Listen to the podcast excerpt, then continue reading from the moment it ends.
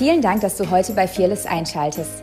Wenn du heute zum ersten Mal reinhörst, möchten wir dich wissen lassen, dass Jesus dich bedingungslos liebt und glauben, dass diese Botschaft dich inspiriert und segnet, wie Jesus zu leben. Ähm, eine Predigt heute zu halten. Normalerweise ist es eine School-Predigt. Ähm, dieses Jahr konnte ich es in der School nicht teachen. Dann dachte ich mir, komm, ich mach's für die Church. Von dem her, ähm, es geht um, um die Kraft des Kreuzes. Und wir gehen Richtung Ostern und wir beschäftigen uns, uns wieder neu bewusster, würde ich sagen, mit dem, was Jesus für uns getan hat. Und ist auch gut so. Aber die Wahrheit ist, ist, dass jeden Tag Ostern ist, richtig? Und das Kreuz, wenn wir das Kreuz verstehen und wenn wir wirklich, ähm, das Kreuz findet seine Kraft in der Auferstehung. Ohne die Auferstehung Jesu wäre das Kreuz hinfällig. Okay? Ein anderes Wort für Auferstehung ist für mich Erweckung. Weil Erweckung bedeutet, das, was einst tot war, ist jetzt wieder lebendig. So, das bedeutet für mich, um Erweckung zu erleben, und wir reden sehr viel hier in dieser Church über Erweckung, dann müssen wir das Kreuz verstehen. Weil das Kreuz öffnet die Tür für Erweckung. Und das ist so ein bisschen die Botschaft heute, ähm, warum ich heute über das Kreuz ähm, predigen will. Und vielleicht denkst du, du, hast, du kennst das Evangelium schon. Ich sage, es ist immer wieder neu in der Offenbarung drin. Wie würde unser Leben wirklich aussehen, wenn wir verstehen würden, was das Kreuz mit uns gemacht hat? Jetzt noch ein Spruch, ja? Sorry. Ähm, das Kreuz hat nicht Gott verändert, es hat dich verändert. Es ist nicht so, dass Gott ähm, auf dich böse war ganz, und durch das Kreuz konnte er endlich Vergebung und Gnade freisetzen. Ich will dir vorschlagen, dass das Kreuz hat dich verändert und niemals Gott verändert. Er war schon vor dem Kreuz ein guter Vater. Das Kreuz offenbart nur seine Güte.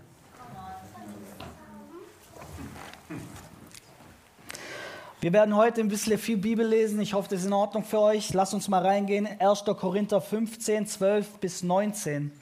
Da schreibt Paulus, wenn aber Christus gepredigt wird, dass er von den Toten auferweckt ist, wie sagen dann einige unter euch, es gibt keine Auferstehung der Toten? Gibt es keine Auferstehung der Toten, so ist auch Christus nicht auferweckt worden. Ist aber Christus nicht auferweckt worden, so ist unsere Predigt vergeblich. So ist auch euer Glaube vergeblich. Wir würden dann auch als falsche Zeugen Gottes befunden, weil wir gegen Gott bezeugt hätten, er habe Christus auferweckt, den er nicht auferweckt hätte, wenn doch die Toten nicht auferstehen. Denn wenn die Toten nicht auferstehen, so ist Christus auch nicht auferstanden. Ist Christus aber nicht auferstanden, so ist eure Glaube nichtig. So seid ihr noch, und bitte wiederholt es mit mir, in euren Sünden. Sagt mal in euren Sünden. In euren Sünden. Dann sind auch die, die in Christus entschlafen sind, verloren. Hoffen wir allein in diesem Leben auf Christus, so sind wir die elendsten unter allen Menschen.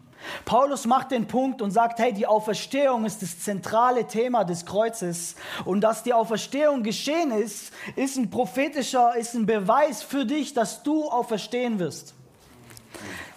Galater geht noch weiter und sagt, du bist schon mit Christus gestorben und auferstanden.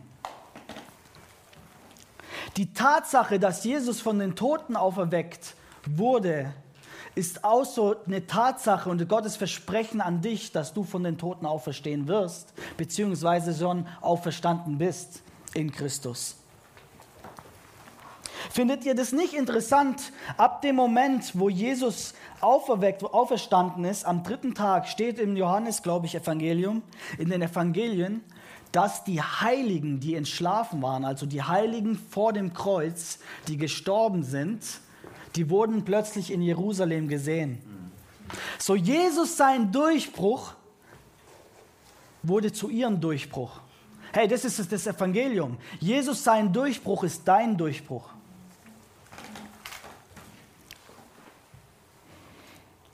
Und bevor wir heute zum Römer gehen, wegen hauptsächlich werden wir heute Römer 7 lesen, 6 und 7 lesen. Römer 7, wer weiß, was in Römer 7 steht?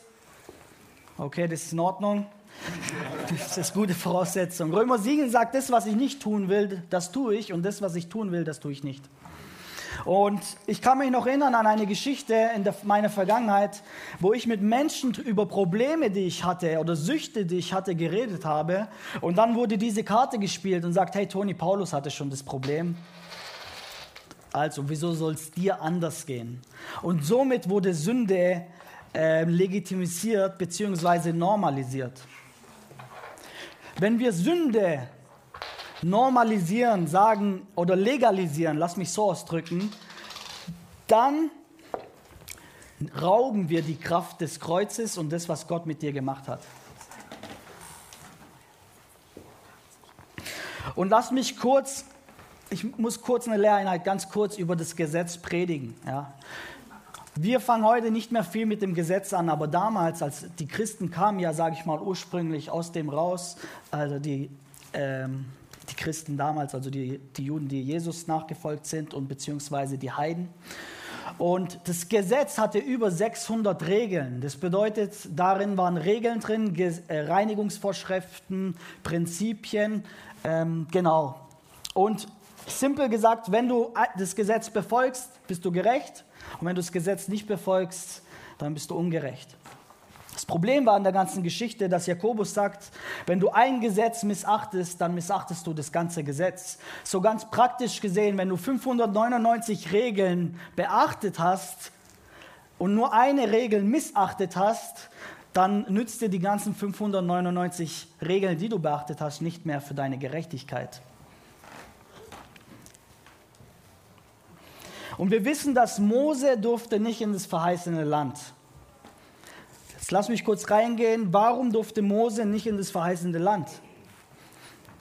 Er hat gesündigt. Wir wissen, Gott hat gesagt, sprich zu den Fels. Er hat geschlagen, also er hat den Fels geschlagen zum zweiten Mal.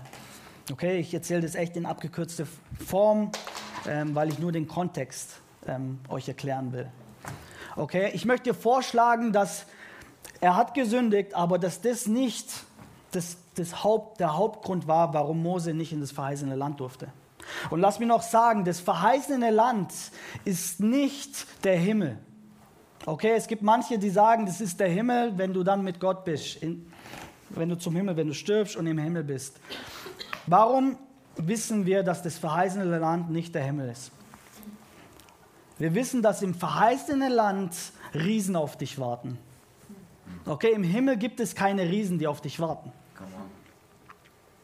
So, das bedeutet, dass das verheißene Land ein prophetisches Bild ist für das, das Leben, das Jesus dir in Fülle versprochen hat. Okay? Nicht nur für dich, für deine Blutlinie, für deine Generation, für uns als Church. Die Versprechen, wo wir fest überzeugt sind, aber die wir jetzt noch nicht hier haben, noch nicht hier sehen. Wer hat solche Versprechen? Jeder von uns sollte solche Versprechen haben. Wenn nicht, du findest sie auch in der Bibel.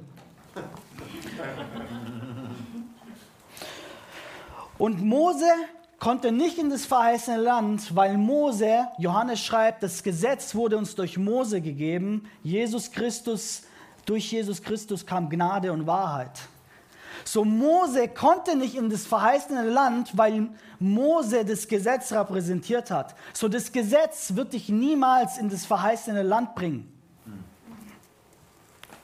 Deine eigene Anstrengung, deine eigene Leistung, Gott gerecht zu werden, wird dich niemals dahin bringen. Und deswegen ist Jesus gekommen. Das ist das Evangelium, richtig? Okay. Und Mose, sein Dienst wurde in Korinther, 2. Korinther 3, 7, Vers 10 beschrieben. Der Dienst des Todes und der Verdammnis. Warum? Weil im Gesetz, wenn du das Leben unter das Gesetz gelebt hast, unter deine eigene Leistung, da war dir eins immer bewusst, dass du es nicht ganz einhalten kannst, dass du dem nicht gerecht werden kannst durch deine eigene Anstrengung.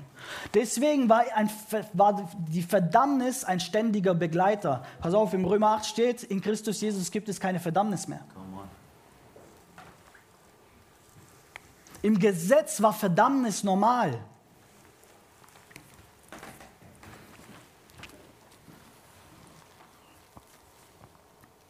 Das Gesetz hatte nicht die Kraft, dein Herz zu verändern. Aber das Gesetz hat dein Herz offenbart. Wenn man das Alte Testament in einen Satz zusammenfassen würde, warum? Dann würde ich sagen, das Gesetz hat dir ein Problem aufgezeigt. Ohne das Gesetz hättest du nicht gewusst, dass du ein Herzensproblem hast. Okay, wenn es eine Regel gibt, du sollst nicht stehlen und du stiehlst, dann ist nicht das Gesetz schuld, richtig? Sondern dein Herz. Und das hat das Gesetz gemacht.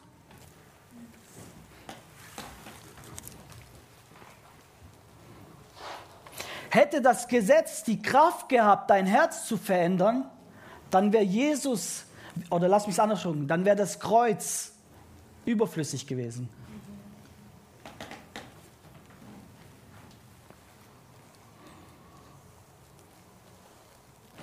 Die Sünde hat dein Herz korrupt gemacht. Und das hat das Gesetz offenbart.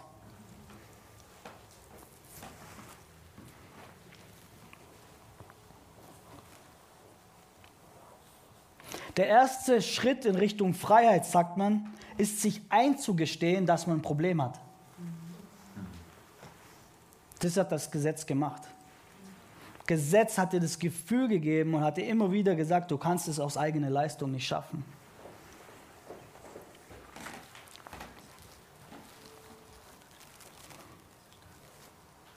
Seid ihr noch da? Ja. Okay. Ich gucke mal. Römer 5, 17 bis 19. Denn wegen der Sünde des einen der Tod geherrscht hat durch den einen.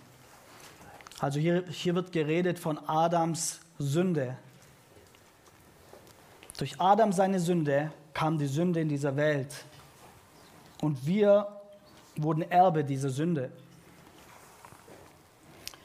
Um wie viel mehr werden die, welche die Fülle der Gnade und der Gabe der Gerechtigkeit empfangen, herrschen im Leben, im Leben durch den einen Jesus Christus. Wie nun durch die Sünde des einen die Verdammnis über alle Menschen gekommen ist, so ist auch durch die Gerechtigkeit des einen für alle Menschen die Rechtfertigung gekommen, die zum Leben führt.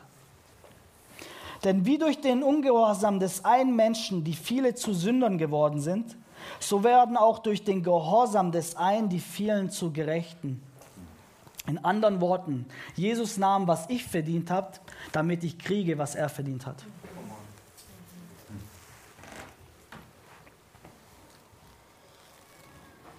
Und weil Jesus ohne Sünde blieb, wurde seine Gerechtigkeit zu deiner Gerechtigkeit. Deswegen ist deine Gerechtigkeit unabhängig von deinen Taten. Come on. So gut. Hey, das ist die befreiendste Botschaft, weil es im Endeffekt nichts mit dir zu tun hat, mit deiner Leistung, mit deiner Anstrengung. Ob du heute einen guten Tag hattest oder einen schlechten Tag hattest, ob du morgen die Bibel liest oder nicht die Bibel liest, versteht mich nicht falsch, okay? Aber es ist unabhängig von dem, wie du morgens aufwachst.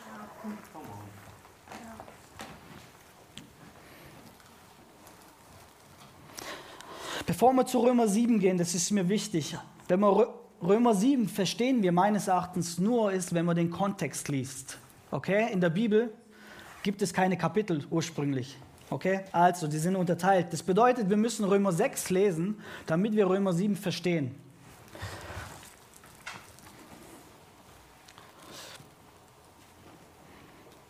Also, Römer 6, seid ihr bereit? Das ist ein bisschen, da muss man ein bisschen was lesen. Was wollen wir hierzu sagen? Sollen wir denn in der Sünde beharren, damit die Gnade umso mächtiger werde? Das sei ferne. Wir sind doch der Sünde gestorben. Wie können wir noch in ihr leben? Oder wisst ihr nicht, dass alle, die wir auf Christus Jesus getauft sind, die sind in seinen Tod getauft? So sind, so sind wir ja mit ihm begraben durch die Taufe in den Tod, auf das, wie Christus auferweckt ist von den Toten durch die Herrlichkeit des Vaters, so auch wir in einem neuen Leben wandeln. Denn wenn wir mit ihm zusammengewachsen sind, ihm gleich geworden sind in seinen Tod, so werden wir auch in der Auferstehung gleich sein. Wir wissen ja, vielleicht könnt ihr mir nachsprechen, dass unser alter Mensch mit ihm gekreuzigt ist. Also, unser alter Mensch ist mit ihm gekreuzigt. Damit der Leib der Sünde vernichtet werde, sodass wir hinfort der Sünde nicht dienen. Warum wurde dein alter Mensch gekreuzigt? Damit du nicht mehr der Sünde dienen musst. Denn wer gestorben ist, der ist frei geworden von der Sünde. Sind wir aber mit Christus gestorben, so glauben wir, dass wir auch mit ihm leben werden. Und wissen, dass Christus von den Toten erweckt hinfort nicht mehr stirbt. Der Tod wird hinfort nicht über ihn herrschen. Denn was gestorben ist, das ist der Sünde gestorben, ein für allemal. Was er aber lebt, das lebt er Gott. So auch ihr. So, das geht an euch jetzt, okay? Und an mich. So auch ihr. Haltet euch für Menschen, die der Sünde gestorben sind und für Gott leben in Christus Jesus. So lasst nun die Sünde nicht herrschen in euren sterblichen Leibe und leistet seinen Begierden kein Gehorsam. Auch gebt nicht der Sünde eure Glieder hin als Waffen der Ungerechtigkeit, sondern gebt euch selbst Gott hin als solche, die tot waren und nun lebendig sind, und eure Glieder Gott als Waffen der Gerechtigkeit. Denn die Sünde wird nicht herrschen über euch, weil ihr ja nicht unter dem Gesetz seid, sondern unter der Gnade. Wie nun? Sollen wir sündigen, weil wir nicht unter dem Gesetz, sondern unter der Gnade sind? Fragezeichen, das sei ferne. Wisst ihr nicht, wenn ihr euch zu Knechten macht, um ihm zu gehorchen, dessen Knecht seid ihr und dem gehorcht ihr? Entweder als Knechte der Sünde zum Tod oder als Knechte des Gehorsams zur Gerechtigkeit. Gott sei aber gedankt, ihr seid Knechte der Sünde gewesen, aber nun von Herzen gehorsam geworden der Gestalt der Lehre, an dem ihr übergeben wurdet. Indem ihr nun frei geworden seid von der Sünde, seid ihr Knechte geworden der Gerechtigkeit. Ich muss menschlich davon reden, um der Schwachheit eures Fleisches willen, wie ihr eure Glieder hingegeben hattet an den Dienst der Unreinheit und Ungerechtigkeit zu immer neuer Ungerechtigkeit. So gebt nun eure Glieder hin an den Dienst der Gerechtigkeit, dass sie heilig werden. Denn als ihr Knechte der Sünde wart, da wart ihr frei von der Gerechtigkeit. Was hattet ihr nun damals für Frucht? Früchte, deren ihr euch jetzt schämt denn ihr Ende ist der Tod. Nun aber, da ihr von der Sünde frei und Gottes Knechte geworden seid, habt ihr darin eure Frucht, dass ihr heilig werdet. Das Ende aber ist das ewige Leben, denn der Sünde sollt ist der Tod, die Gabe Gottes aber ist das ewige Leben, Christus Jesus, unseren Herrn. Das war jetzt sehr viel. Ich hoffe, ihr seid noch da. In Römer 6 wird 14 Mal ähm, die Sünde als Norm und Substantiv und einmal als Verb adressiert. Also hier geht es ähm, Paulus nicht um eine Tat zu sündigen, sondern er adressiert die Sünde als eine Person, als die Ursprungssünde, warum wir sündigen. Das ist wichtig. Ja, also er adressiert das Ursprungsproblem, lass mich es anders formulieren, der König der Sünde adressiert er. Und Römer 6, Kapitel 6 bis 8 hat 44 Mal das Wort gestorben drin. Wieso ist es wichtig? Weil tote Menschen sündigen nicht mehr. Paulus will sicher gehen, dass die Römer wissen, ihr seid der Sünde gestorben. Manchmal, vielleicht hat jemand es von euch schon gehört, wie er sagt, ah, der ist gestorben für mich. Wer kennt es? Das sagen wir, ich hoffe, niemand von euch sagt es hier drin, okay? Aber vielleicht hast du es mal gehört, im Kontext von, ich will nichts mehr mit dieser Person wissen. Paulus sagt nichts anderes, Die Sünde ist für dich gestorben. Hab nichts mehr mit dieser Person, mit dieses Ding zu tun.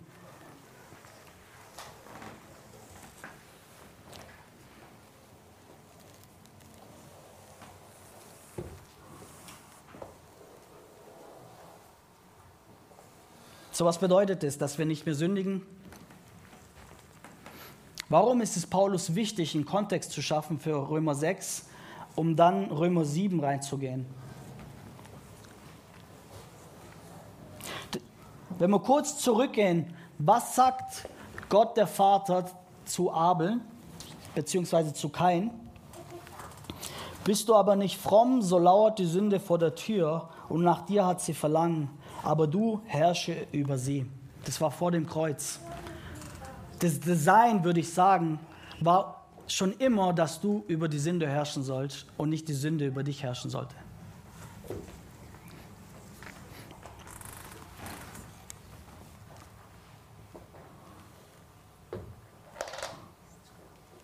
Also, jetzt gehen wir in Römer 7 rein, okay? Das wird mein Hauptpunkt sein. Römer 7, 1, Vers 7. Wisst ihr nicht, Brüder und Schwestern, denn ich rede mit denen, die das Gesetz kennen, dass das Gesetz nur herrscht über den Menschen, solange er lebt. Denn eine Ehefrau ist an ihren Mann gebunden durch das Gesetz, solange der Mann lebt. Wenn aber der Mann stirbt, so ist sie frei von dem Gesetz, das sie an den Mann bindet. Wenn sie nun bei einem anderen Mann ist, solange ihr Mann lebt, wird sie ein Ehebrecher genannt. Brecherin genannt. Wenn aber ihr Mann stirbt, ist sie frei vom Gesetz, sodass sie keine Ehebrecherin ist, wenn sie bei einem anderen Mann ist.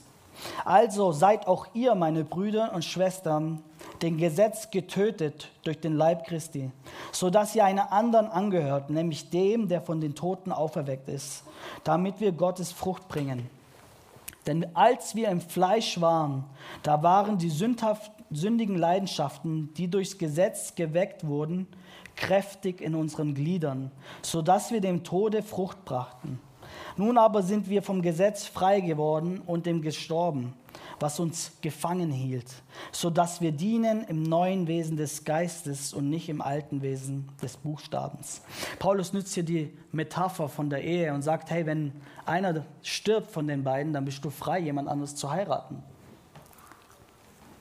Und dann sagt er, haltet ihr euch auch so, ihr seid dem Gesetz gestorben. Und bist frei, ein neues Gesetz anzunehmen. Das ist das Gesetz der Gnade.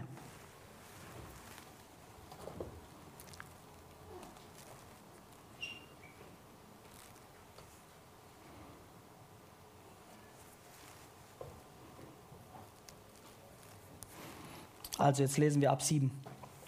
Was wollen wir hierzu sagen? Ist das Gesetz Sünde? Das sei ferne. Aber die Sünde erkannte ich nicht außer durchs Gesetz. Denn ich wüsste nichts von der Begierde, wenn das Gesetz nicht gesagt hätte, du sollst nicht begehren. Die Sünde aber nahm das Gebot zum Anlass und erregte in mir Begierden jede Art. Denn ohne das Gesetz war die Sünde tot. Ich lebte einst ohne Gesetz. Als aber das Gebot kam, wurde die Sünde lebendig. Ich aber starb. Und so fand sich das Gebot mir den Tod brachte, das doch zum Leben gegeben war.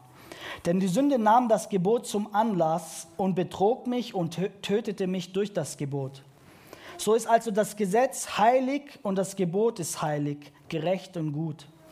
Ist dann, was doch gut ist, mir zum Tode geworden, das sei ferne sondern die Sünde, auf das sie als Sünde sichtbar werde, hat mir durch das Gute den Tod gebracht, auf das die Sünde über allen Maßen sündig, sünd, sündig äh, sichtbar werde.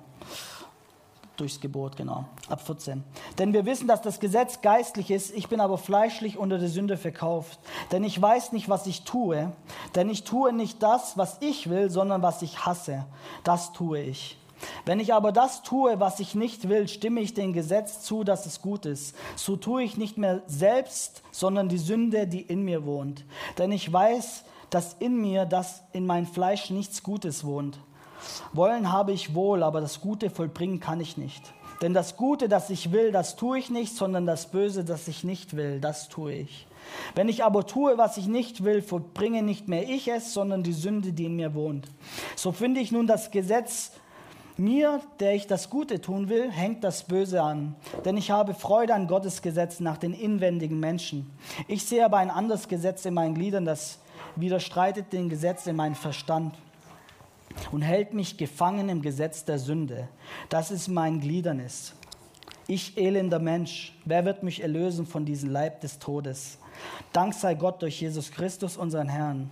So diene ich nun nicht mehr mit dem Verstand dem Gesetz Gottes, aber mit dem Fleisch dem Gesetz der Sünde. Okay, das war sehr lang. Was ist mir heute wichtig?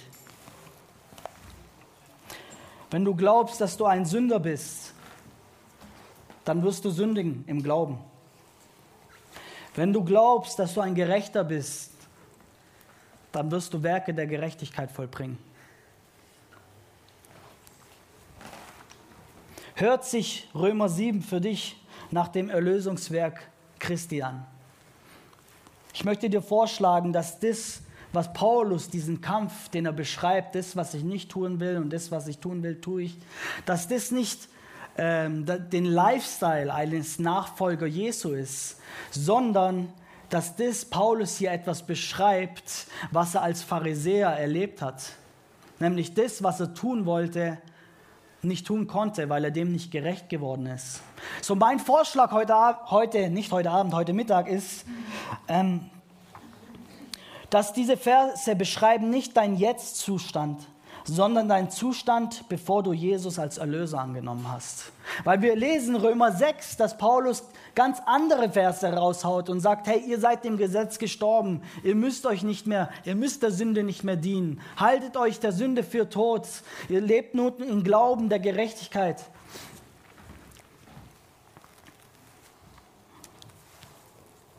Und wichtig ist, in Römer 7, Vers 15 redet Paulus in der Gegenwartsform, um uns hineinzunehmen darin, was ein Pharisäer oder er unter dem Gesetz gefühlt hat.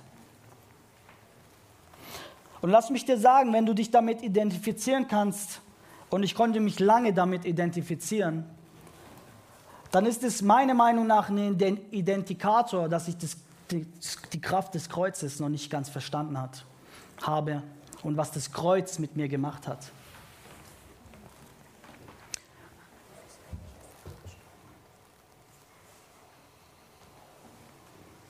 Lass mich nochmal sagen, klar und deutlich. Römer 7 beschreibt nicht Paulus seinen Lebensstil als Jesus-Nachfolger, sondern es beschreibt seinen Lebensstil als Pharisäer, Leben nach dem Gesetz, bevor er Jesus kennengelernt hat. Es beschreibt einen Juden, der unter dem Gesetz gelebt hat und die Herzensbeschneidung nötig hat. Was will ich dir damit sagen? Früher, vor dem Kreuz, konntest du nicht anders als sündigen. Es bedeutet, Konntest du nicht auch gute Werke tun? Sicherlich konntest du. Aber deine sündhafte Natur war nicht behoben. Nach dem Kreuz wurde deine Identität verändert und du bist getrimmt, gute Werke zu vollbringen. Der, davor warst du getrimmt, schlechte Werke zu vollbringen aufgrund deiner sündhaften Natur, die du durch Adam geerbt hast. Aufgrund dessen, durch das Kreuz und weil Jesus auferstanden ist und weil du mit ihm am Kreuz gestorben bist, bist du getrimmt, gute Werke zu vollbringen. Bedeutet es, dass du nicht mehr sündigen kannst? Sicherlich, du kannst sündigen. Aber es gehört nicht mehr zu deiner Natur, das gehört nicht mehr zu deiner Identität. Das ist ein Riesenunterschied. Das bedeutet, du kannst einen Tag ohne Sünde verbringen. Es bedeutet, dass du nicht mehr der Sünde dienen musst, sondern dass du eine kraftvolle Person bist. Oh, tut mir leid, schon. Ähm, eine kraftvolle Person bist und wenn du sündigst, dich dazu entscheidest zu sündigen. Früher hattest du kein Mitspracherecht.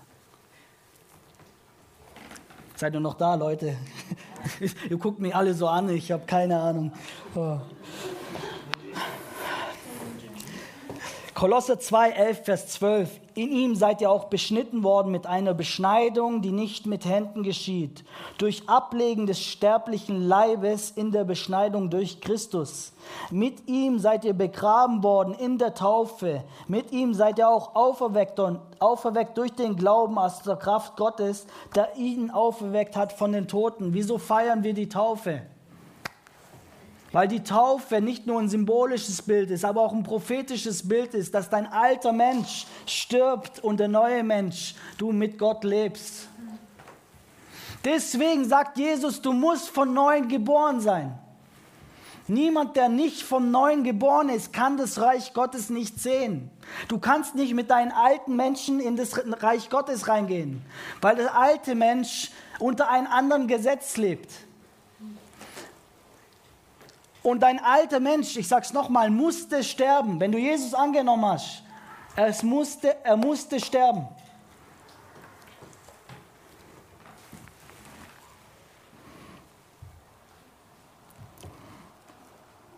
Du musst nicht mehr sündigen.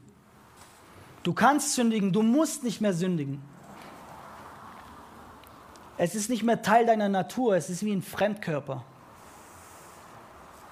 Heißt es, dass du nicht sündigst? Wahrscheinlich nicht, das kennen wir alle. Aber ich glaube, wenn wir was, wenn wir sagen, hey, Sünde hat keinen Teil in mir, hat nichts mit mir zu tun, das macht was mit unseren Gedankenerneuerung und wie wir mit der umgehen. Dann tun wir vielleicht nicht Sachen legalisieren, normalisieren, sondern wir heben uns gegenseitig zu einem höheren Standard hoch und sagen, hey, du bist eine kraftvolle Person. Du kannst dich entscheiden.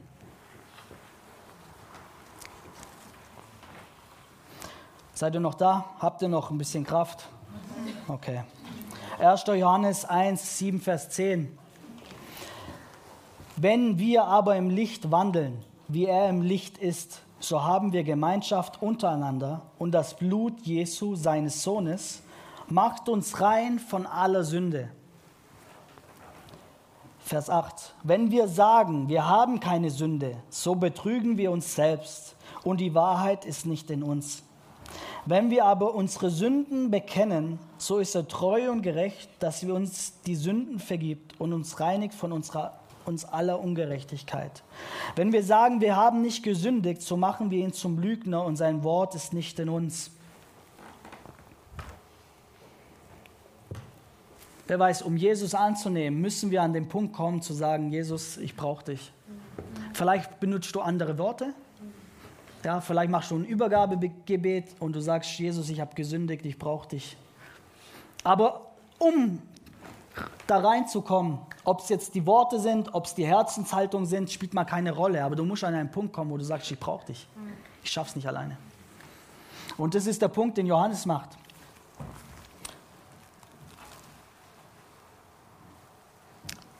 Und wir lesen jetzt in 1. Johannes 2, Vers 1. Wieso schreibt es Johannes? Meine Kinder, die schreibe ich euch, damit ihr nicht sündigt. Und wenn jemand sündigt, so haben wir einen Fürsprecher bei dem Vater Jesus Christus, der gerecht ist. Und er selbst ist es die Versöhnung für unsere Sünden, nicht allein aber für unseren, sondern auch für die ganze Welt. Wisst ihr, ich bin aufgewachsen mit Theologien, wo es hieß, hey, wenn du sagst, du hast keine Sünde, dann lügst du. Also ich glaube, hier ist hoffentlich niemand drin, der sagt, er hat keine Sünde hier gehabt oder in der Vergangenheit oder hin und her. Darum geht es gar nicht.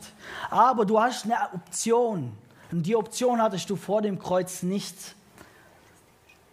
Wenn du jetzt sündigst, sündigst du im Glauben. Davor konntest du nicht anders.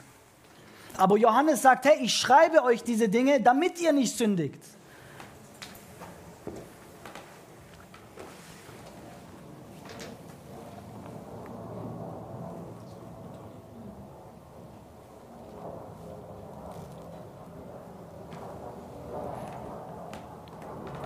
Ich glaube, wenn wir, umso mehr wir verstehen, was das Kreuz mit mir und mit dir gemacht hat, umso mehr merkst du, dass das Fleisch, die Begierden, die irdliche Leidenschaften, die Sünde, du eigentlich nichts mit ihr zu tun haben willst, weil du dich nicht mehr mit ihr identifizierst. Bedeutet es das nicht, dass du mal sündigst, dass du was falsch machst? Sicherlich. Dann schreibt Johannes, deswegen haben wir einen Fürsprecher, Jesus Christus. Aber das ist ein Unterschied, wenn ich, wenn ich sage, hey, das ist so, jeder hat so, Paulus hat auch damit gelitten und gestruggelt und das ist einfach so. Du musst bis dein Rest deines Lebens damit auskommst. Viel Glück. Und versteht mich nicht falsch, wenn du mit, äh, mit Sünde strugglest, ähm, hey, wir lieben es zu beten, wir verurteilen niemanden, das ist keine Verdammnis. Okay, wir haben, also hört mein Herz, darum geht es mir gar nicht. Sondern mir geht es darum, dass wir als Church uns in die Augen schauen und sagen, hey, das hat uns das Kreuz versprochen. Und wir richten uns danach aus. Und wir verändern unser Denken. Und wir heben uns gegenseitig zu einem höheren Standard. Nicht mit eigener Kraft, nicht mit eigener Leistung, sondern wir erinnern uns gegenseitig, was Jesus für uns versprochen hat. Und wir erinnern uns, dass wir kraftvolle Personen sind, dass wir keine Sklaven mehr sind der Sünde, sondern Sklaven der Gerechtigkeit.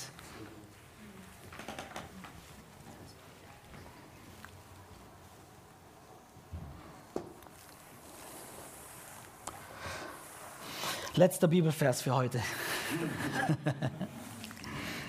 Manche können von euch vielleicht abhaken, schon Wochen, Wochen, Wochen Bibel. Spaß. 1. Johannes 3, 5 bis 10.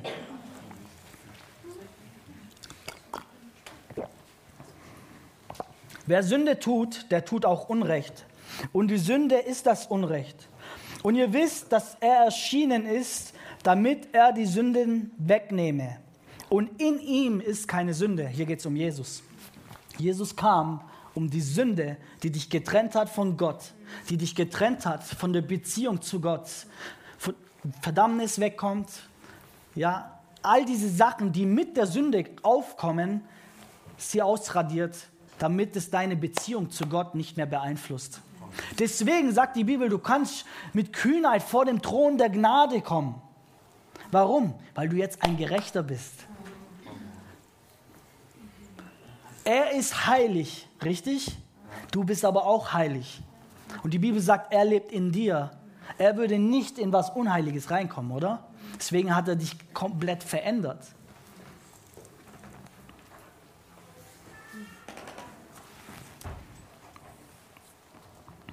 Wer in ihm bleibt, der sündigt nicht. Wer sündigt, der hat ihn nicht gesehen und noch erkannt. Kinder, lasst euch von niemandem verführen. Wer die Gerechtigkeit tut, der ist gerecht, wie auch jener gerecht ist. Wer Sünde tut, der ist vom Teufel, denn der Teufel sündigte von Anfang an. Dazu ist erschienen der Sohn Gottes, dass er die Werke des Teufels zerstöre. Wer aus Gott geboren ist, der tut keine Sünde, denn Gottes Same bleibt in ihm und er kann nicht sündigen, denn er, aus, denn er ist aus Gott geboren. Daran wird offenbar, welche die Kinder Gottes und welche die Kinder des Teufels sind. Wer die Gerechtigkeit nicht tut, der ist nicht von Gott und auch wer seinen Bruder nicht lieb hat. Das sind, wenn du sie aus dem Kontext nimmst, vielleicht und wenn du vielleicht Gott als strafender Gott siehst, dann kannst du diese Verse lesen und du kannst in Verdammnis kommen. Aber was mir wichtig ist, ist, dass Johannes selber sagt und sagt, hey, wenn du aus Gott geboren bist und wenn du in eine intime Beziehung mit ihm bist und wenn du weißt, wer du in ihm bist und wenn du ihn siehst, dann wirst du verwandelt werden und du musst nicht mehr sündigen. Das ist eine Folge von Begegnung. Wir lesen davor, sagt er, und wenn du sündigst, hast du einen Fürsprecher. Also darum geht es gar nicht, wenn du sündigst, dass du in Schuld gehst oder in Verdammnis gehst, weil dafür hat Jesus bezahlt. Du tust niemandem Gutes dafür, wenn du da, da drin schmolzt, sage ich mal. Ja? Aber was aus Gott geboren ist, wird niemals Sünde hervorbringen.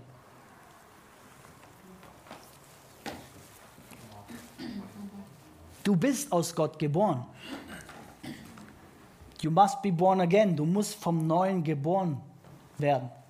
Wenn du Jesus angenommen hast, wurdest du von Neuem geboren.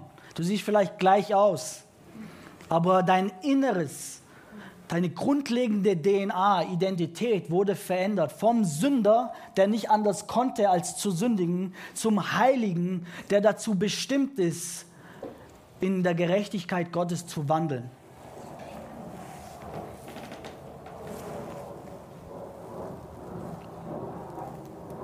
Das Kreuz offenbart nicht nur deinen Wert. Und es, dein Wert wird bestimmt dadurch, was jemand bereit ist, zu, im Preis zu bezahlen. Das Kostbarste, auf, auf die, was es im Himmel gab, war der Vater bereit zu geben. Das ist dein Wert. Aber das Kreuz offenbart auch so, was es mit uns gemacht hat, weil es uns grundlegend verändert hat.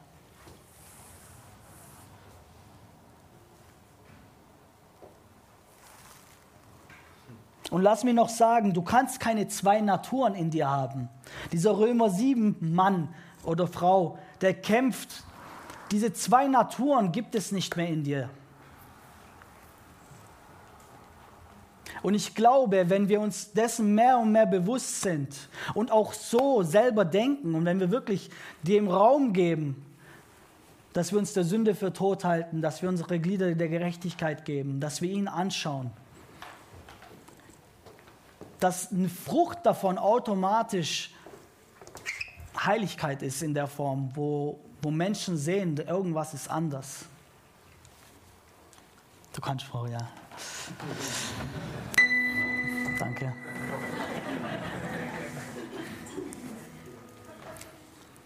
Und ich möchte Raum geben heute für Menschen. Wir haben die Osterpredigt ein bisschen vorgezogen, wie ihr seht. Aber die Botschaft verändert sich nicht, egal in welche Jahreszeit. Die Botschaft ist immer dasselbe, dass Jesus für dich gestorben ist, weil du nicht alleine dein Leben in Ordnung bekommen hättest. Und deswegen ist er gestorben, richtig, um Beziehung zu leben, Beziehung zu ermöglichen und dein Grundlegendes zu verändern. Die Bibel redet davon, dass das alte Mensch vergangen ist und ein neuer Mensch bist du geworden. Und ich möchte heute einmal euch alle, uns als Church ermutigen, was die Kernbotschaft des Evangeliums ist und wie wir vielleicht selber über uns denken, über Sünde denken, über Gerechtigkeit denken. Aber zeitgleich möchte ich Menschen die Möglichkeit geben, im Livestream oder auch hier drinnen, Jesus einzuladen in sein Herz, damit er, dein alter Mensch gekreuzigt wird mit ihm und du ein neues Leben führen kannst. Durch seinen Geist. Und lass uns doch gemeinsam die Augen schließen.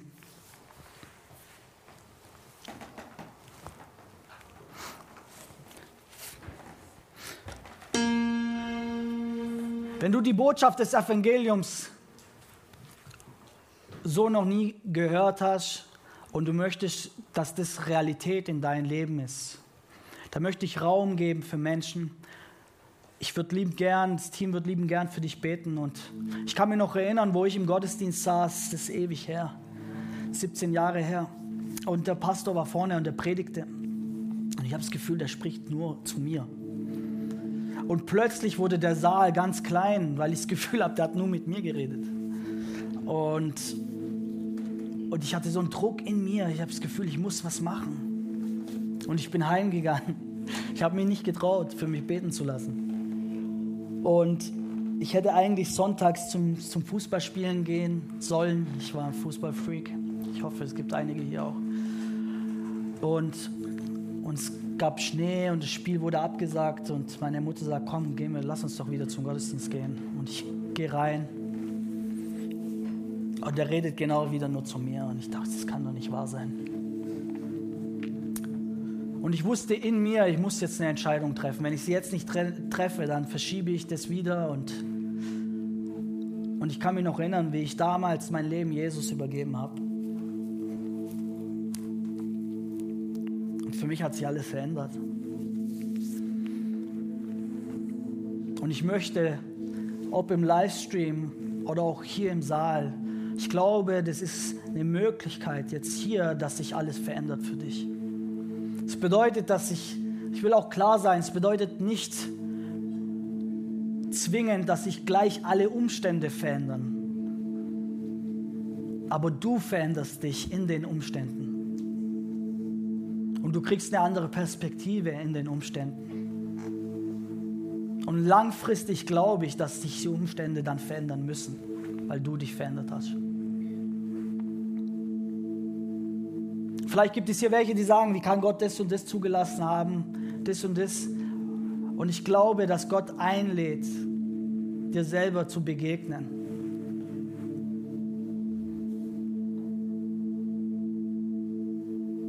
dass er sagt, ich möchte dich, ich möchte dir begegnen als mein Sohn. Und den Schmerz, den du erlebt hast, da möchte ich hineingehen und mit dir da rein sitzen und dir Heilung geben. So, wenn es jemand hier gibt, der Jesus sein Leben übergeben möchte, dann bitte ich dich, was Mutiges zu tun, weil ich glaube, dass es einfach ein sichtbares Zeichen ist, nicht nur für mich, vor mir oder vor den Menschen und drum um, dich herum, sondern vor der geistlichen Welt als prophetisches Zeichen. Ich möchte nicht mehr in, in Dunkelheit sein, ich möchte ans Licht. Und was zum Licht kommt, wird zu Licht, sagt die Bibel. So, wenn du da bist und du spürst ein Herzklopfen, du spürst ein Drängen, dann gib den nach. Warte nicht eine Woche wie ich damals. In Jesu Namen, dann möchte ich dir Raum geben. Heb doch kurz deine Hand. Ich würde lieben gern für dich beten. Auch zu Hause. Heb doch deine Hand als Zeichen vor der geistlichen Welt. Ist okay, ich will kurz dem Raum diese Spannung drin lassen.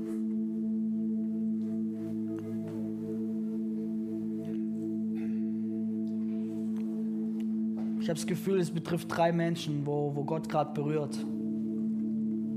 Und da ist ein innerer Kampf in dir.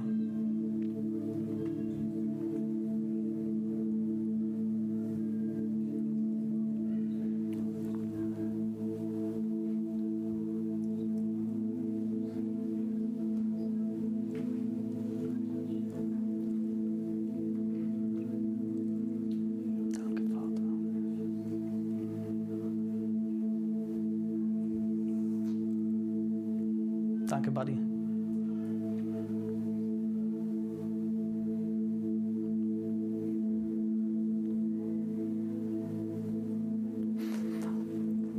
Ich, ich habe das Gefühl, wie Gott sagt, hey, das ist ein neuer Anfang für dich.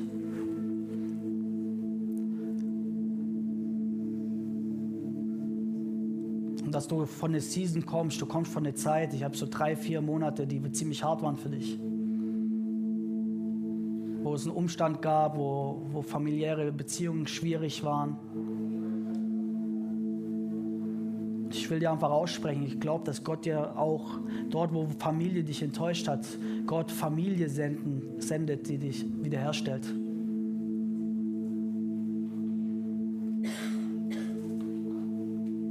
Da, wo Menschen, die eigentlich hätte dich beschützen sollen, wo ähm, sich um dich sorgen hätten sollen, in ihre Verantwortung dich enttäuscht haben. Ich habe das Gefühl, wie Gott da rein möchte und sagt, es war niemals seine, sein Wille, es war niemals sein Herz, dass du das erlebst.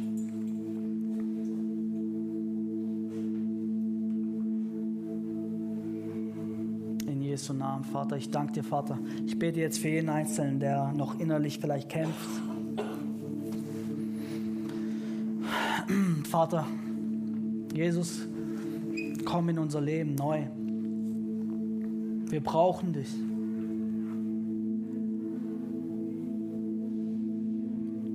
Wir bekennen, dass wir dich brauchen. Wir bekennen, dass wir dich nötig haben. Wir bekennen, wir möchten ein neues Leben haben. In Jesu Namen.